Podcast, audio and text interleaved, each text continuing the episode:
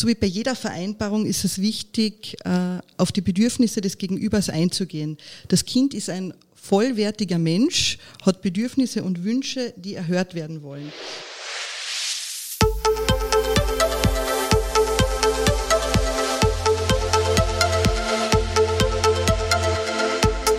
Familie Digital, das Internet-Navi von und für Suchende.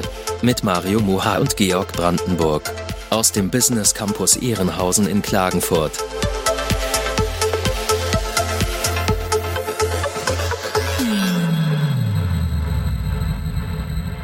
Hallo Georg. Hallo Mario. Hallo ihr zwei. Hallo Andrea. Äh, ihr habt schon unseren Gast für heute gehört. Das ist die Andrea Tschechak-Böttcher. Und liebe Andrea, ich darf dich bitten, dass du dich unseren Hörerinnen und Hörern selbst vorstellst.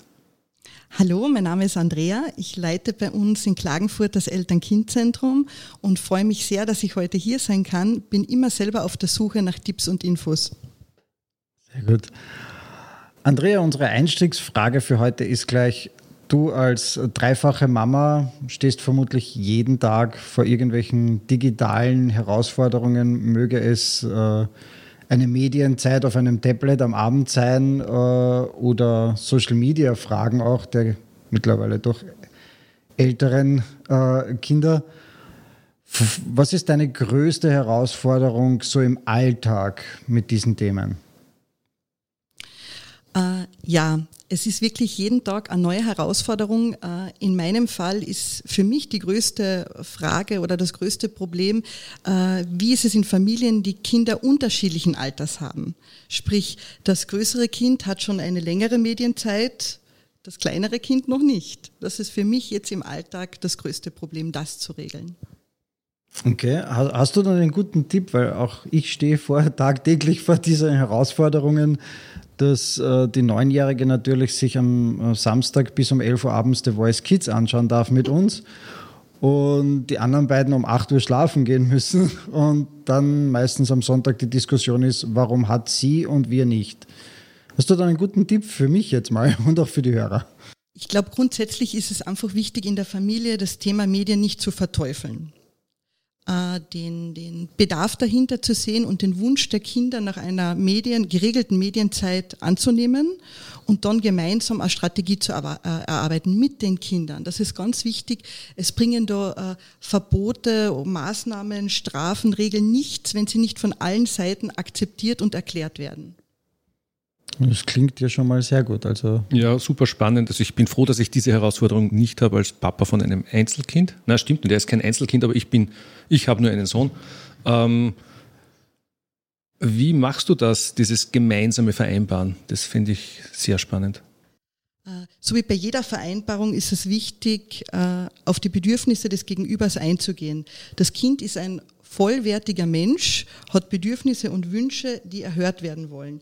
Wir setzen uns mit jedem Kind dann, wenn möglich, einzeln hin, da das schon sonst sehr, sehr schwierig ist umzusetzen. und besprechen, was fällt wirklich in die Medienzeit. Geht es jetzt nur ums Fernsehen? Geht es um ein Hörspiel? Geht es um ein Tablet? Geht es um Social Media? Was möchte das Kind speziell? Während unsere, unser jüngstes Kind, gerade mal drei, den Sandmann schauen möchte, haben wir beim Mittleren wieder eher das Problem, dass er in der Schule hört, Tabletzeit, Minecraft, verschiedene andere Apps und, und Spiele, die einfach interessant sein für ihn jetzt in der Phase. Er ist acht Jahre alt. Der ältere Sohn mit zwölf Jahren möchte schon Videos auf TikTok stellen oder, oder einen Facebook-Account haben oder WhatsApp runterladen. Es ist, gibt so viele verschiedene Möglichkeiten, die natürlich an Altersbeschränkungen äh, auch gebunden sein. Auch da finde ich es ganz wichtig, dass dem Kind zu kommunizieren, halt, WhatsApp ist erst ab 14, TikTok ist erst ab äh, also generell Social Media ist, glaube ich, ab 13, wenn Sie von ja. Facebook ausgehen, also Facebook, WhatsApp. Also das ist Instagram. ganz wichtig, deshalb zu kommunizieren, dass es Gründe hat und dass sich da jemand was dabei gedacht hat. Äh, natürlich die Entscheidung schlussendlich äh, endlich treffen wir als Eltern, was die Mediennutzung angeht, aber vorher mal nachzufragen, was wird denn wirklich gemacht auf so einem Account? Was möchtest du? Möchtest du mit jemandem kommunizieren? Denn oft ist es einfach auch nur der Wunsch nach Kommunikation oder nach, nach Verbindung zu einem Mitschüler. Und das kann man dann einfach auch leicht entkräften, dass man sagt, okay, dann kannst du WhatsApp nutzen, aber halt eben mit mir zusammen oder äh, nur mit Nummern, die wir freigeben. Also ich glaube, es ist ganz, ganz wichtig, nicht prinzipiell von vornherein immer Nein zu sagen, sondern aufs Kind zu schauen und auf die Bedürfnisse und zu klären, warum ist dieser Gedanke da und dieser Wunsch da. Das, ich glaube, jetzt zum Schluss war das Wichtigste, nämlich ich glaube, dass viele Eltern von Haus aus, wenn es um solche Dinge geht, gleich mal Nein sagen, weil sie das ein bisschen verteufeln. So, oh mein Gott, der will WhatsApp nutzen. Aber so wie du schon sagst, vielleicht geht es echt nur darum, dass es da sozusagen seine Peer Group gibt, also seine drei, vier Freunde, mit denen er am Wochenende auch im Fußballverein ist, die er halt auch gerne vielleicht außerhalb der Schule kontaktieren würde. Und dann wäre das vielleicht schon ein sehr niedrigschwelliger Einstieg mit einem Ja, aber diese und jene Voraussetzung. Genau. Äh, ich muss dazu sagen, bis vor kurzem war ich genauso, wie du es jetzt beschrieben hast. Äh, also mein ältester Sohn hat äh, bis zu seinem vierten Geburtstag auch nicht einmal Fernsehen schauen dürfen. Also da war ich noch bei weitem strenger. Durch die letzten zwei Jahre und vor allem durch Corona hat sich auch da bei mir irrsinnig viel getan. Äh, die Möglichkeiten sind auch heutzutage ganz andere. Ich habe einfach auch durch, durch Distance Learning und äh, die ganzen Plattformen, die uns die Schulen zur Verfügung gestellt haben, gesehen, wie viel Nutzen das auch bringt. Und ich muss sagen, äh, mit dem Alter wächst da das Vertrauen in die Kinder, sowohl das Alter der Kinder als auch natürlich äh, meine Erfahrung als Mama. Und man merkt, man kann schon ein bisschen mehr loslassen und ein bisschen mehr Vertrauen geben, wenn der Rahmen gesteckt ist und die Sicherheit da ist, okay, wenn etwas ist, meldet sich das Kind bei mir. Wenn es Fragen hat zu einem gewissen Thema, kommt es zu mir. Auch diesen Fall hatten wir schon. Äh, in dem Fall war es eben eine WhatsApp-Nachricht. Und auch da ist es ganz, ganz wichtig, dass das Kind sich traut, zu den Eltern kommen. Und das wäre nicht passiert, wenn ich eben gesagt hätte, nein, du darfst nicht oder es gibt diese und diese Sanktionen und Strafen. Ja, das beeindruckt mich, weil das zeigt ja auch, also wie viel, ihr nehmt euch schon sehr viel Zeit dann auch für diese ganz individuellen Vereinbarungen und ich sehe, es ist einfach enorm wichtig. Empfindest du es als Belastung oder ist es halt einfach so? Kannst du es einfach so annehmen oder hättest du es gern einfacher? Natürlich hätte ich es gern einfacher. Also da brauche ich gar nicht überlegen. Ich hätte es gern einfacher. Äh, ich hätte gerne äh, Kinder, die natürlich dann sofort verstehen, wenn etwas anders läuft, als sie es wollen. Aber das gibt es nicht. Äh, wichtig ist einfach, dass sie am Ende des Tages erkennen, dass sie mitentscheiden haben dürfen und wichtig ist, dass man auch nicht, ein Protest oder, oder eine Diskussion bei gewissen Sachen ist ganz normal. Auch das möchte ich meinen Kindern damit vermitteln, dass sie gehört werden, äh, dass sie ihre Meinung vertreten können. Und auch in diesen Gesprächen, die wir mit den Kindern führen, vor allem natürlich jetzt eher mit dem 13-Jährigen als natürlich mit der Dreijährigen, äh, sind auch wir oft überzeugt worden. Und auch das ist wichtig. Nicht automatisch habe nicht ich immer recht, nur weil ich die Mama bin. Also, und das darf das Kind auch wissen. Und das ist auch ganz legitim. Und da freut uns eigentlich auch, wenn wir das so als Team durchs Leben gehen können. Gerade in Bezug auf soziale Medien, bei vielen Sachen war sicher mein Kind sehr bald mehr als ich. Das definitiv, ja. Also die, die ich als Social Media Manager bin ja da wahrscheinlich im Vergleich zu vielen Eltern noch ziemlich am Zahn der Zeit. Und auch ich merke, dass die 13-, 14-jährigen Neffen ziemlich Gas geben. Und die sind noch nicht die Vorreiter ihrer Klasse, sondern die werden auch noch familiär sehr zurückgehalten, sehr, sehr, sehr in einem Rahmen festgehalten. Ich, ich habe da schon anderes erlebt in meinem Umkreis wo 14-Jährige teilweise über neue Spiele, neue soziale Medien schon, ja, die waren auf TikTok schon, da habe ich das nur noch in Nachrichten, in, in irgendwelchen Tech-Zeitschriften drüber gelesen, waren die dort schon registriert und haben schon ihre ersten Videos oben gehabt. Jetzt ist noch meine Frage, weil du, ähm, weil es für mich ganz wichtig ist, ich habe vor ein paar Tagen gelesen, dass äh, Mark Zuckerberg mit Facebook ein Instagram Kids am Markt bringen möchte. Das heißt, unter 13-Jährige, wirklich für Kinder, soll angeblich werbefrei sein. Hm, ich weiß, dass viele bedenken in der, in der heutigen Menschheit einfach bei Instagram gar nicht die Werbung mehr ist, sondern eher die Selbstdarstellung und Selbstwahrnehmung, dieses Profilieren vor anderen und, und dieses, äh, ja, hübsche Frau vor, vor fetten Mercedes mit einem reichen Mann an der Seite und so weiter. Und auf einmal will jede ausschauen, äh, wie, wie, wie, wie heißt sie, Kylie Jenner und Co. und, und twerken mit ihrem Hintern und was weiß ich nicht. Ähm, wie siehst du sowas? Weil es gibt ja auch YouTube Kids. Äh, der Georg zum Beispiel ist mit seinem Sohn ein aktiver Nutzer hier wenn ich ihm so mal enttarnen darf. Ähm, ja, ja, kein Problem.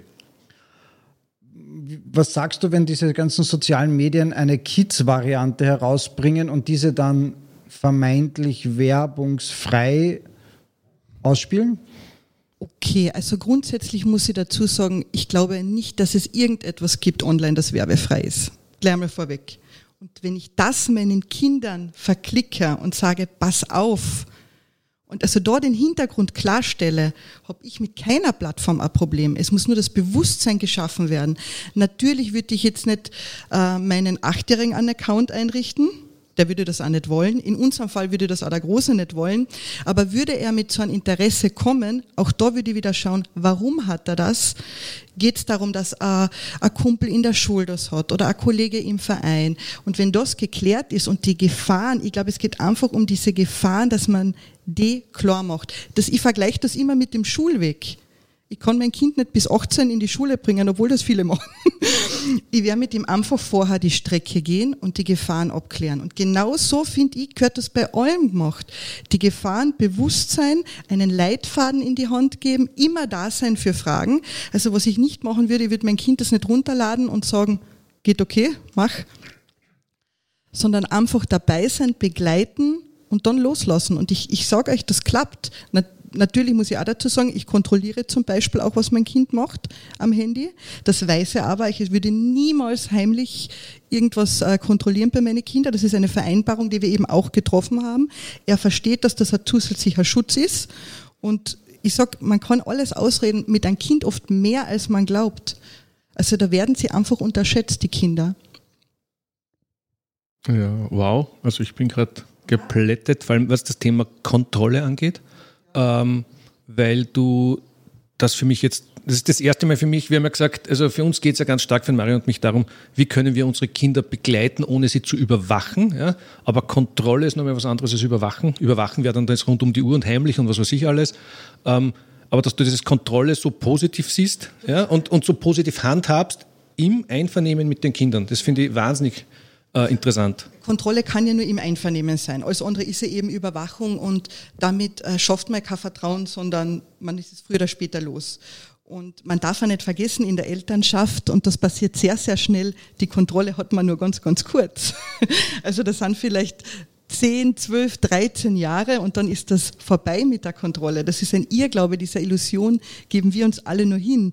Und was ich nicht möchte und was für mich ganz, ganz schlimm wäre, und das ist das, was ich bei vielen Familien sehe, zu Hause nein und beim Freund ja, vor der Schule schnell heimlich ja, in der Pause schnell heimlich dort. Also und da sind die richtigen Gefahren, wenn ein Kind dann heimlich surft, beim Freund schnell am Handy, weil da eben nicht äh, kontrolliert wird oder begleitet wird. Und das ist viel, viel schlimmer, als wenn man wirklich zusammen gewisse Sachen, Wege beschreitet und Erfahrungen macht.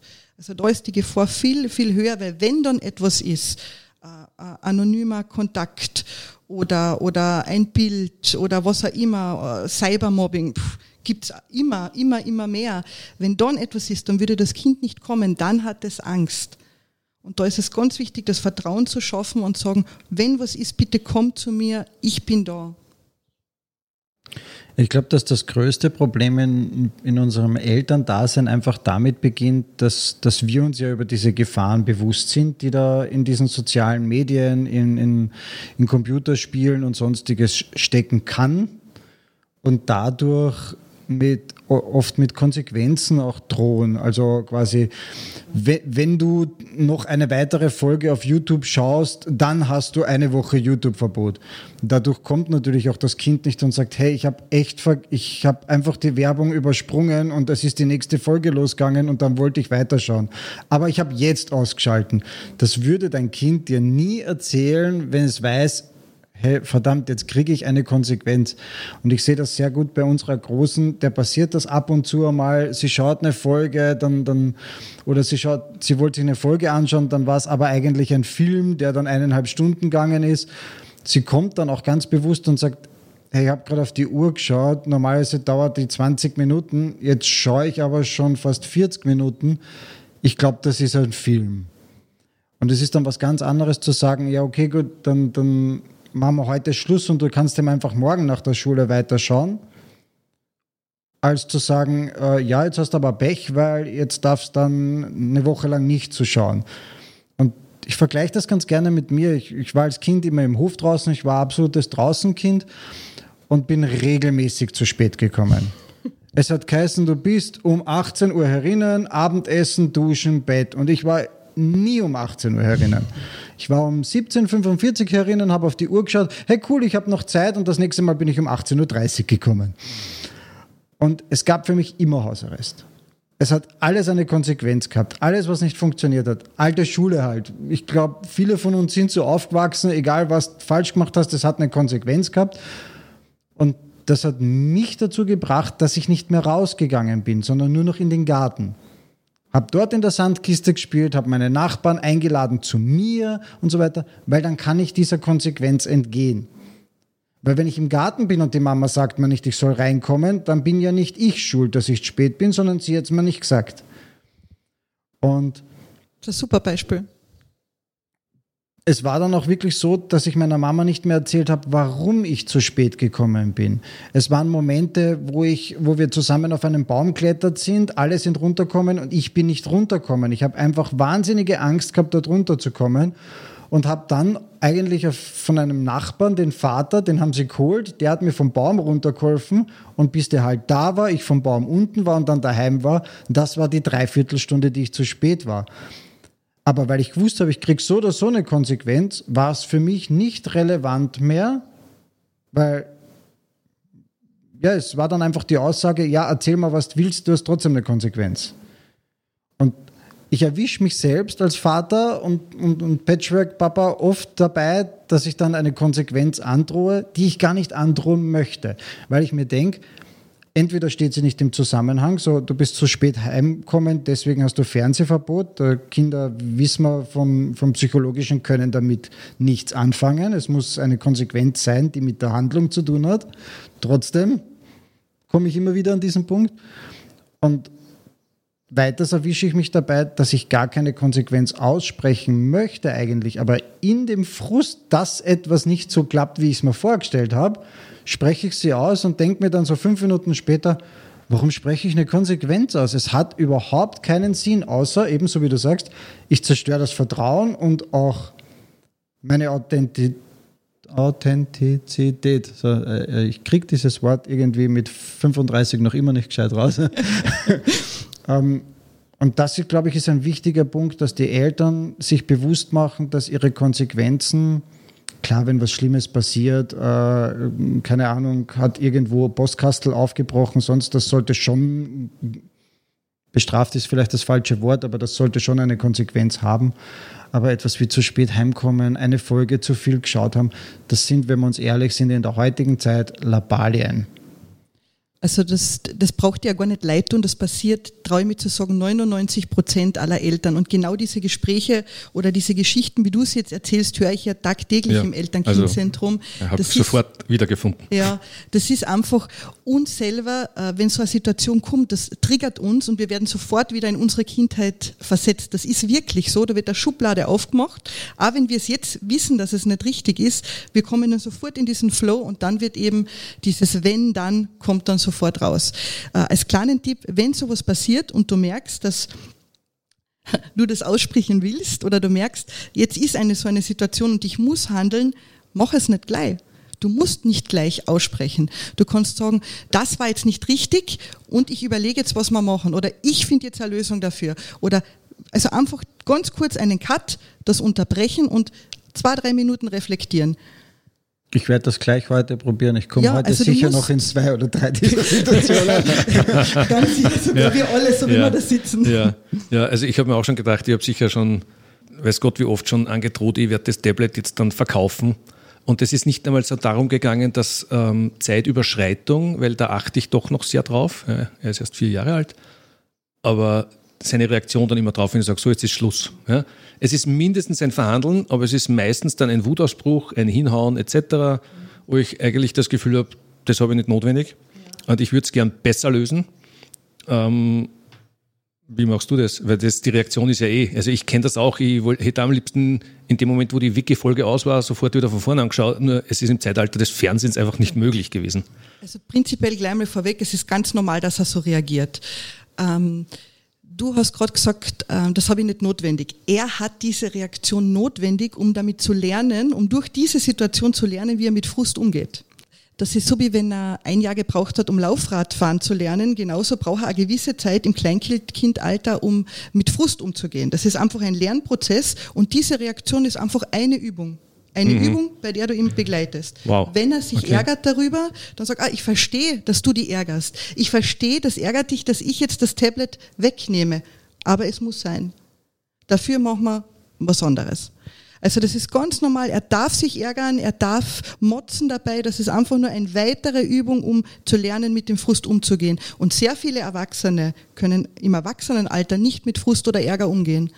Und desto früher man akzeptiert, dass ein Kind in dem Alter äh, von deinem Kind äh, das macht oder machen muss, desto schneller wird das dann auch vorbei sein. Also da kann ich nur sagen, annehmen, ganz, ganz wichtig, nicht nachgeben. Also da würde es nichts bringen, weil du dann einfach nur die Situation ja, noch einmal neu. Du, du, eben genau, es ist immer diese genau. Gratwanderung. Also das eine mache ich, das, das, dass ich mit Konsequenzen drohe, mache ich leider auch, aber dass ich sage, ich verstehe, dass du dich ärgerst, das mache ich.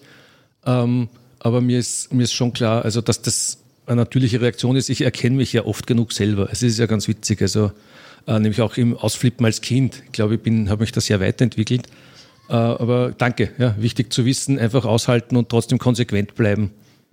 Das ist wahnsinnig schön, dass du eine Weiterentwicklung von deinem Kind bis, bis heute mit deinem Alter feststellst. Ja, absolut. Also ich, ich, muss sagen, ich bin mit 35 noch immer sehr oft Kind. Ich bin leidenschaftlicher Gamer zu Hause. Du willst nicht wissen, wie viel Computermäuse oder Tastaturen ich so im Jahr äh, dahinschwinden sehe, weil ich an die Frustrationsgrenze komme, wenn in einem Computerspiel also, ein anderer nicht das macht, was ich möchte. Also, also erstens, erstens genau. Also ich bin dann doch noch ein paar Jahre Jahre älter als du und glaub mir, das macht einen Unterschied, äh, tatsächlich, ja, zumindest bei mir. Ich glaube generell. Ich hoffe. Ich bin halt, ich bin halt, ich bin halt 51, ja, also ich merke schon, dass da gerade in diesen 15 Jahren ist wahnsinnig viel passiert bei mir. Und das Zweite ist, ja, glaubst du nicht? Ich habe nur damals noch nicht Online-Gaming gehabt vor 20 Jahren. Also ich habe gerne Rennspiele gespielt und wie oft ich die, also meine Reaktion war Gott sei Dank nicht so zerstörerisch. Mir ich hätte mir nicht so viel Geld leisten können, dass ich mir das nächste Sidewinder Lenkrad kaufe. Ja. Ähm, aber klar, also äh, ich habe dieses Spiel dann oft wutentbrannt abgestellt. Und das war aber der Grund bei mir, warum ich vorher mittlerweile 17 Jahren, 18 Jahren aufgehört habe zum Spielen, weil ich gesagt habe, das bringt mir nichts. Es taugt mir, aber gleichzeitig das, die Frustration, wozu habe ich das? Und das ist ganz witzig bei mir, weil grundsätzlich haben mich Spiele sehr lang fasziniert, aber seit 18 Jahren spiele ich nicht mehr.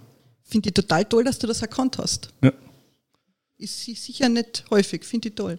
Äh, was ich noch dazu sagen möchte, weil du das vorher angesprochen hast, dass du Gamer bist und zu Hause auch spielst, das ist nämlich sicher ganz interessant auch für viele Eltern. Ich zum Beispiel selber spiele überhaupt nichts am Computer. Mir interessiert das wirklich in Nüsse. Aber, und das ist ganz wichtig, auch das darf man als Elternteil, man darf sich Hilfe holen ob jetzt in der Familie, ich habe zum Beispiel jüngere Geschwister, die spielen alles, die hole ich her und sage, ma, schau, du kannst mit deiner Tante das jetzt machen, du kannst mit deinem Onkel das machen. Man kann solche Sachen auch, auch ausgliedern. Das hat nichts damit zu tun, Verantwortung abzugeben. Das hat nur damit zu tun, nicht Interesse vorheucheln zu müssen, wo zum Beispiel keines da ist, weil es bringt nichts, wenn ich mir jetzt mit meinen 13-jährigen Sohn hinsetze und Minecraft spiele, weil das werde ich nicht machen oder nur kurz, weil im Endeffekt werde ich nebenbei im Kopf die Einkaufsliste durchgehen oder vielleicht was anderes machen oder schneller E-Mail checken und das merkt er.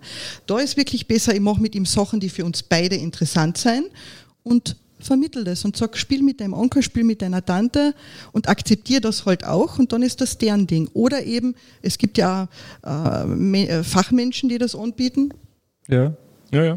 So richtig. So, oder das eben so auszugliedern. Aus also auch das ist möglich und wirklich macht das, dafür sind diese Leute da und das ist, schafft auch wieder Frust und Konflikte abzubauen in der Familie, weil es muss nicht alles, ich sage immer, äh, äh, um ein Kind zu erziehen, braucht es ein ganzes Dorf. Der Spruch kommt nicht von ungefähr. Das ist wirklich so und jeder hat ganz andere äh, Möglichkeiten, ganz andere äh, Interessen und man kann sich immer wieder zusammenfinden. Das ist, glaube ich, ein ganz wichtiger Punkt. Dieses zum Kindererziehen braucht es ein ganzes Dorf, weil gerade in, in diesem Großstadtleben, wir in Klagenfurt jetzt etwas weniger, aber ich bin in Wien aufgewachsen, wo, wo, wo man vielleicht noch seinen Tür-und-Tür-Nachbar kennt, aber dann war es das auch schon wieder es, es gehört schon viel mehr dazu als jetzt nur die, die eigene häusliche Familie, gell? außer man ist jetzt vielleicht eine Großfamilie mit acht Geschwistern und äh, Patchwork-Eltern, dann, dann ist es vielleicht möglich. Aber ich bin als Einzelkind aufgewachsen, Papa im Schichtdienst, Mama berufstätig. Ich habe viel Zeit bei meiner Oma verbracht, die hat natürlich mit meinen Spielsachen weniger anfangen können Vater hat keine Zeit gehabt dazu, die Mama hat sich darauf eingelassen, wenn sie Zeit hatte. Ich hätte mir manchmal gern ein Dorf gewünscht. Ja, na, ganz klar. Das ist, glaube ich, bei uns jetzt im, im ländlicheren Bereich vielleicht noch etwas leichter, weil die Familien noch etwas mehr verbunden sind. Aber gerade im Großstadtleben, ich denke jetzt an Städte wie Berlin, München, Wien, Linz ist ja auch schon immerhin, Graz ist sowieso eine Großstadt.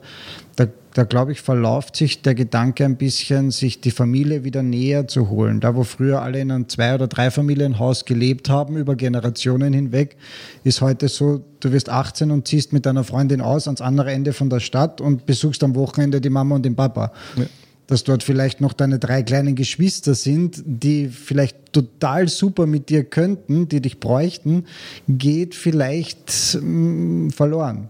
Ja, also ich möchte einhaken, weil äh, der andere Stern beschreibt das ja auch so schön, wie der aufgewachsen ist. Also zu sehen, ein Kind braucht auch das Dorf. Ja? Also der sucht sich ja grundsätzlich seine Referenzpunkte, seine Begleitpersonen. Und für mich ganz wichtig ist zu sehen auch, wie wichtig eigentlich, und das geht so stark verloren, wie du es beschrieben hast, äh, auch wenn es keine Großfamilie mehr gibt, aber in meiner Generation, ich bin tatsächlich sozusagen auf, auf der, beim kurz vorm Abebben der Babyboomer-Welle noch auf die Welt gekommen. Wir waren Unmengen Kinder im Hof, Unmengen, das kann man sich halt gar nicht mehr vorstellen, wenn man da ein paar Kinder bei der Sandkiste sitzt, dass die Sandkiste quasi nicht mehr zu sehen war vor lauter Kindern. Äh, das ist auch so wichtig. Kinder orientieren sich an Kindern. Ja? Und das ist halt spannend, wenn man mehrere Kinder hat, wie man vielleicht die Älteren dann auch langsam in so ein Gefüge mit einbeziehen kann. Wie, wie geht das bei euch, Andrea? Es ist wirklich genau so, wie du sagst, man kann sie mit einbeziehen.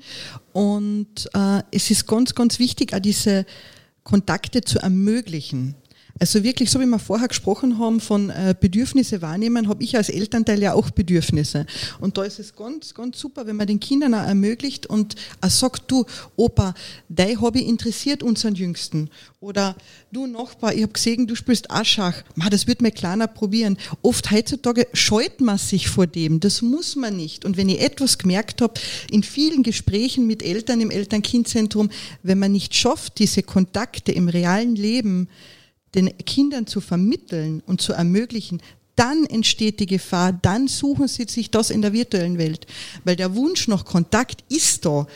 Das ist nicht so, dass die Kinder dann alle mit niemandem Kontakt haben, nur dann haben sie es halt anders.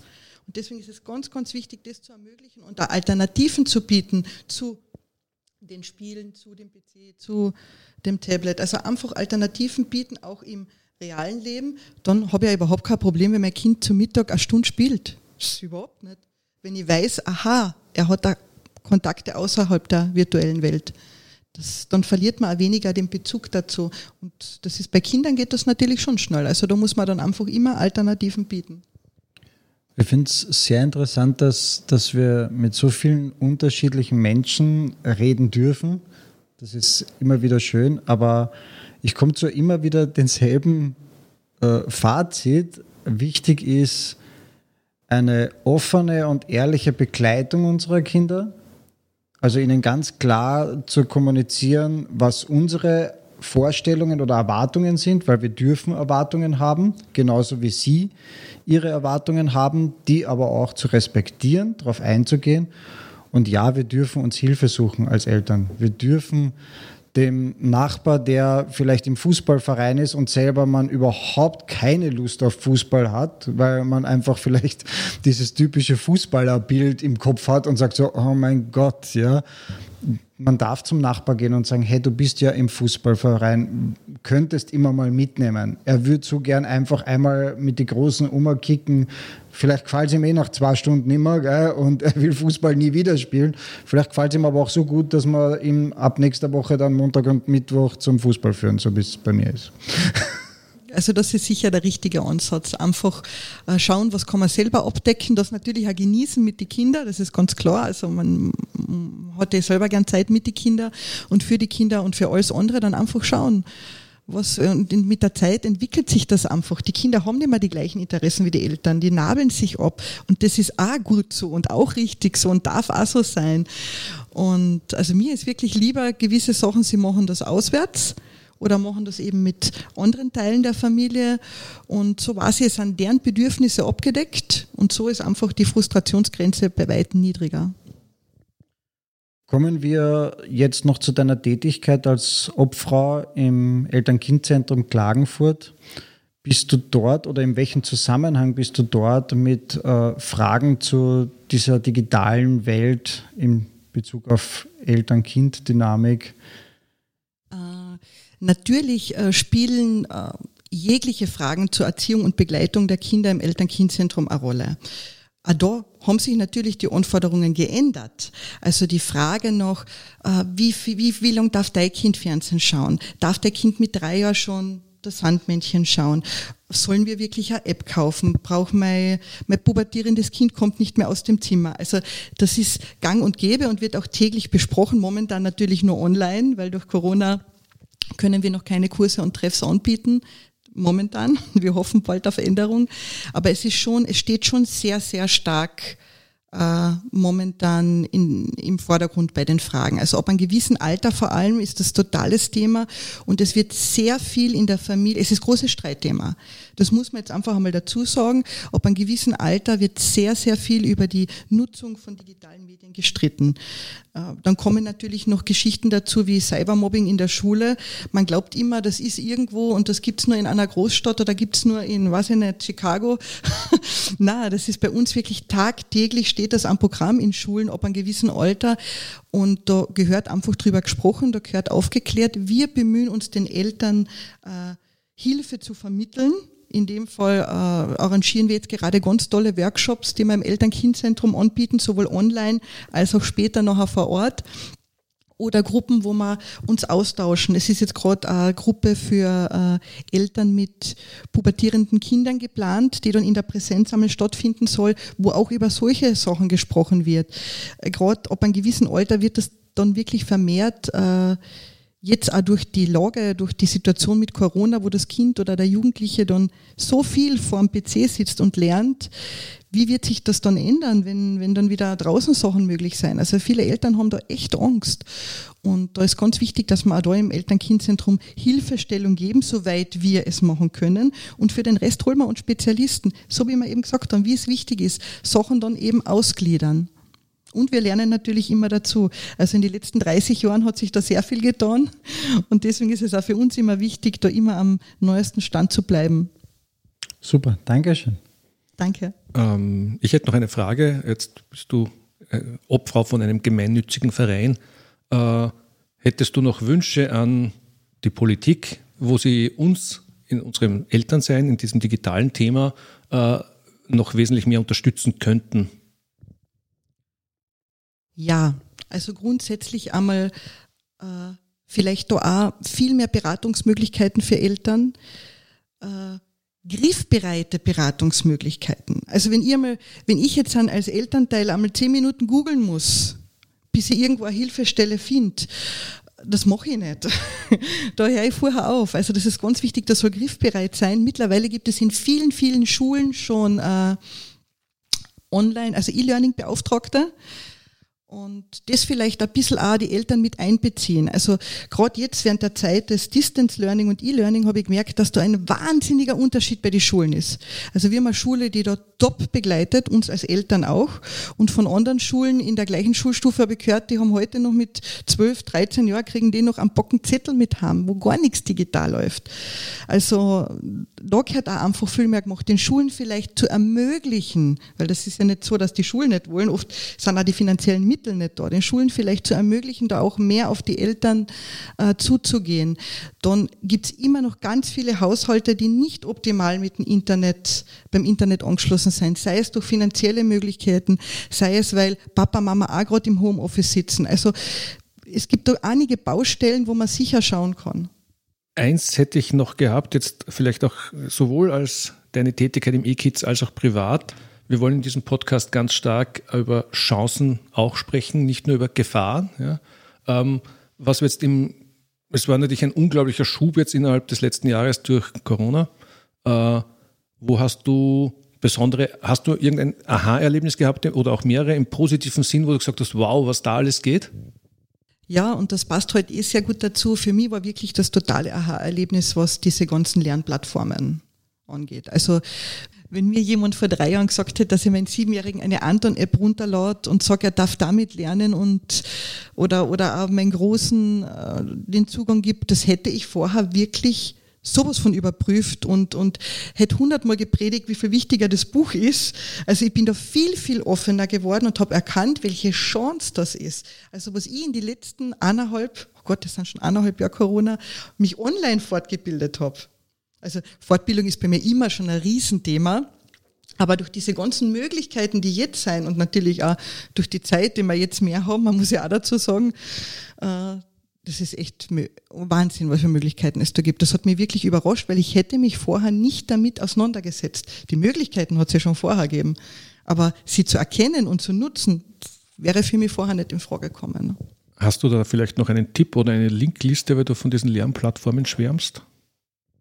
Oder können wir gemeinsam eine erstellen für unsere Hörerinnen das und Hörer? Das können wir auf alle Fälle. Ja? Das können wir fallen nicht nur aktuell nicht alle ein, aber da haben wir wirklich jetzt einen, einen guten Zugang bekommen, was wichtig ist und, und was interessant ist, auch für einige verschiedene Altersstufen. Und das kann dann eben auch durch Eltern begleitet werden, aber nicht zwingend immer während, während der Einheit. Also allein Sofa-Tutor ist eh so bekannt. Das ist eine tolle Sache. Also es gibt wirklich viele, viele Möglichkeiten da jetzt. Und das ist auch Hilfe, gerade jetzt in, in, in der Zeit auf alle Fälle. Ansonsten werden wir einfach gemeinsam ein paar Links mhm. ausarbeiten und die dann unten einfach mit anhängen. Das ist ja. sicher auch für unsere Eltern interessant ja. im Zentrum. Super. Super. Gut. Ja, ich glaube, das ist jetzt eine runde Sache. Herzlichen Dank, liebe Andrea, äh, lieber Mario. Danke. Dankeschön. Ich sage danke. Dasein. Liebe Hörerinnen und Hörer, danke fürs Zuhören. Hinweise und Links zu den Inhalten findet ihr in den Show Notes, ebenso die Kontaktmöglichkeiten für eure Fragen und Anregungen. Ein besonderer Dank geht an Christian Strobel alias DJ Creeks für die Gestaltung der Jingles.